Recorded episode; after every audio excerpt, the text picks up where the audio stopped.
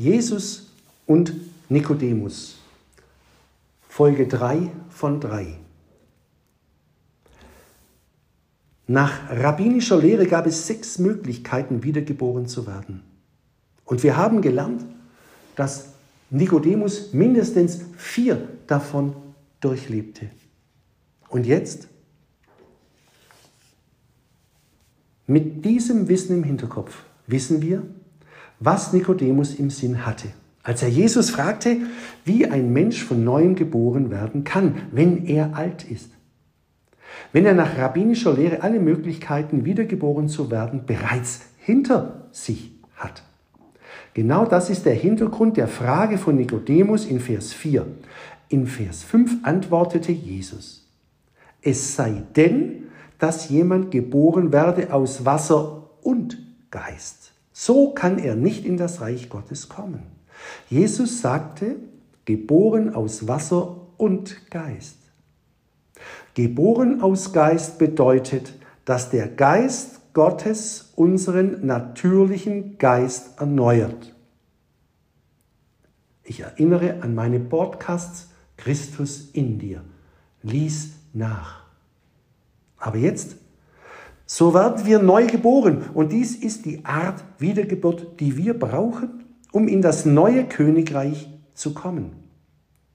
All die vier Arten von Wiedergeburt, die Nikodemus durchlaufen hatte und die sich ausnahmslos im natürlichen Bereich abspielten, waren nicht ausreichend. Bis er nicht geistlich von neuem geboren sein würde, würde er nicht in das Reich Gottes hineingehen.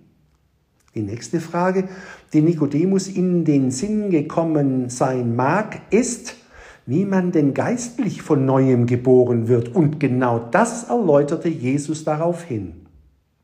Hieran sind zwei Schritte beteiligt. Einen Schritt muss Gott tun, den anderen der Mensch. In den Versen 14 und 15 beschreibt Johannes, und wie Mose in der Wüste die Schlange erhöht hat, so muss der Menschensohn erhöht werden, damit alle, die an ihn glauben, das ewige Leben haben. Der erste Schritt ist der, den Gott tut. Er sandte seinen Sohn, damit dieser das endgültige Versöhnungsopfer wurde.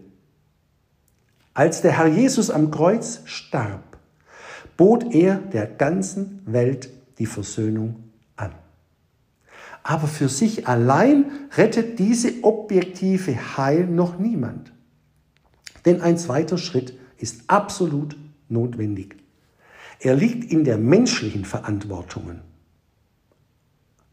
Der Einzelne muss das entgegennehmen, was ihm vom Sohn angeboten wird.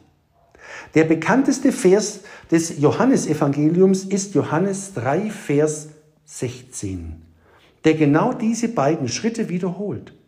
Der erste Schritt, so sehr hat Gott die Welt geliebt, dass er seinen eingeborenen Sohn gab. Und dieser erste Schritt ist mit dem Tod Christi am Kreuz abgeschlossen. Gott hat alles getan, was notwendig ist, um all das Heil anzubieten.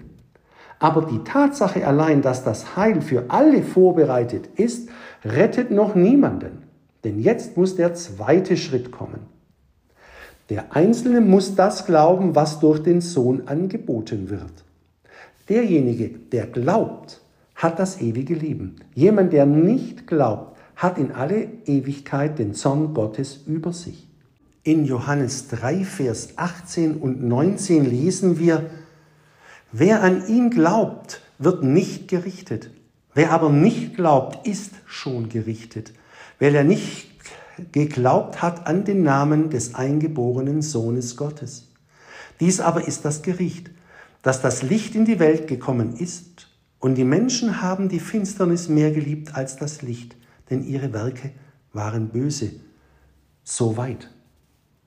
Und bevor Nikodemus nicht diesen zweiten Schritt unternehme und Jesus als den messianischen König akzeptierte, würde er weder das Königreich sehen noch hineinkommen. Für Nikodemus war das ein völlig neuer Gedanke.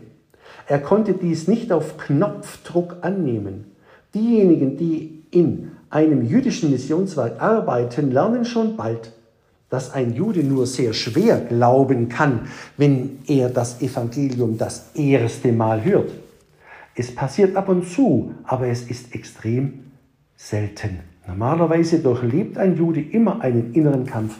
Es ist ein geistlicher, mentaler, psychologischer Kampf. Wir finden Nikodemus insgesamt dreimal im Johannesevangelium, das zweite Mal in Kapitel 7, da ist er noch ungläubig. Aber er gehört bereits zu denen, die für Jesus eintraten. Dass er vor dem Sanhedrin angehört wurde.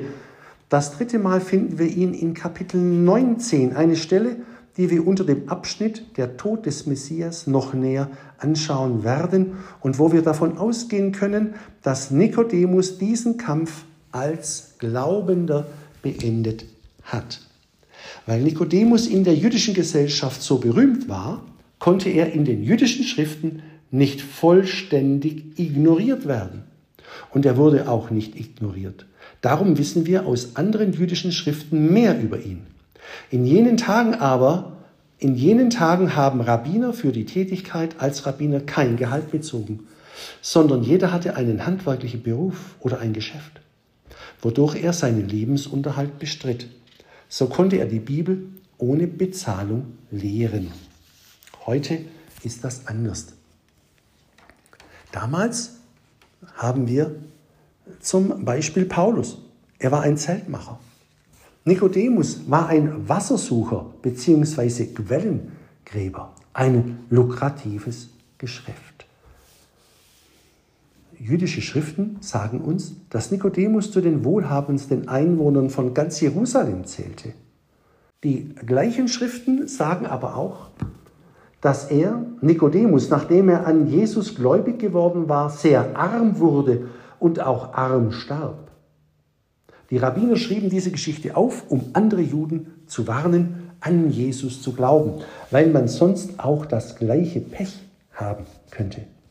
Es kann sein, dass er körperlich arm starb, aber er starb geistlich reich, denn Christus war in ihm. Er wird einmal seinen Platz im messianischen Königreich haben. Soweit. Amen.